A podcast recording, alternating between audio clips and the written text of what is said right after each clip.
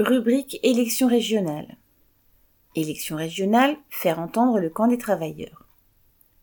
Lutte ouvrière sera présente aux élections régionales dans le Grand Est avec une liste conduite par Louise Fèvre, cheminote à Strasbourg. La crise sanitaire est marquée comme partout par l'incurie des autorités.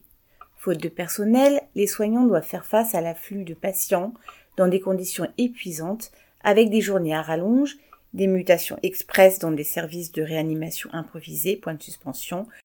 Tout ça parce que l'argent de l'État va aux riches, aux capitalistes et à la finance. Médecins et personnels soignants ont dû mener la guerre contre le virus sans armes, sans gel, sans masque, sans lit de réanimation, sans test, et font face aujourd'hui à l'insuffisance des vaccins. Au CHRU de Nancy, par exemple, ces deux dernières années, 275 postes ont été supprimés et 81 lits ont été fermés.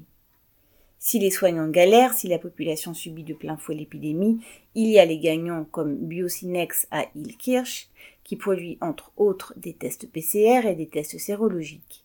En 2020, l'entreprise a multiplié par plus de 4 son chiffre d'affaires et par 30 ses bénéfices, qui sont passés de 1,1 million d'euros à 31,4 millions en 2019.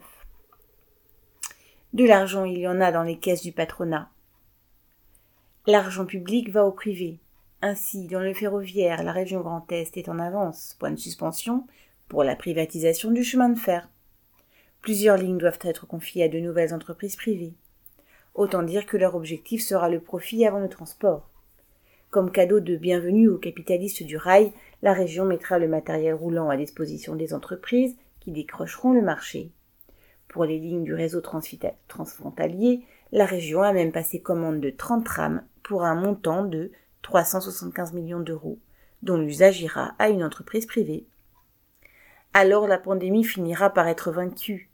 Mais la société capitaliste, elle, sera toujours là, et la guerre sociale contre les travailleurs se poursuivra.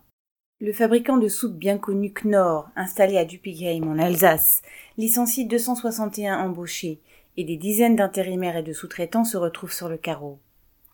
En Lorraine, la fonderie FVM de Villers-la-Montagne ferme aussi ses portes. 127 travailleurs avec une moyenne d'âge de plus de 51 ans se retrouvent sans emploi. Les travailleurs d'Azur Production, une usine du groupe La Paire, sont également menacés parce que Saint-Gobain, le propriétaire de La Paire, veut s'en débarrasser et sous-traiter les suppressions d'emplois à un groupe financier, Mutares, qui n'a qu'un seul projet, presser l'argent de la paire comme on presse un citron et jeter le reste après. Pour se défendre contre le chômage, les travailleurs doivent imposer le partage du travail entre tous, sans baisse de salaire et l'arrêt de toute suppression d'emploi. Les travailleurs ont fait face à la crise sanitaire avec les moyens du bord, ils géreraient bien mieux la société que les capitalistes et les gouvernants qui les servent. Ce sera le sens du vote pour les listes, ouvrez les guillemets, lutte ouvrière, tirée, faire entendre le camp des travailleurs, Fermez les guillemets.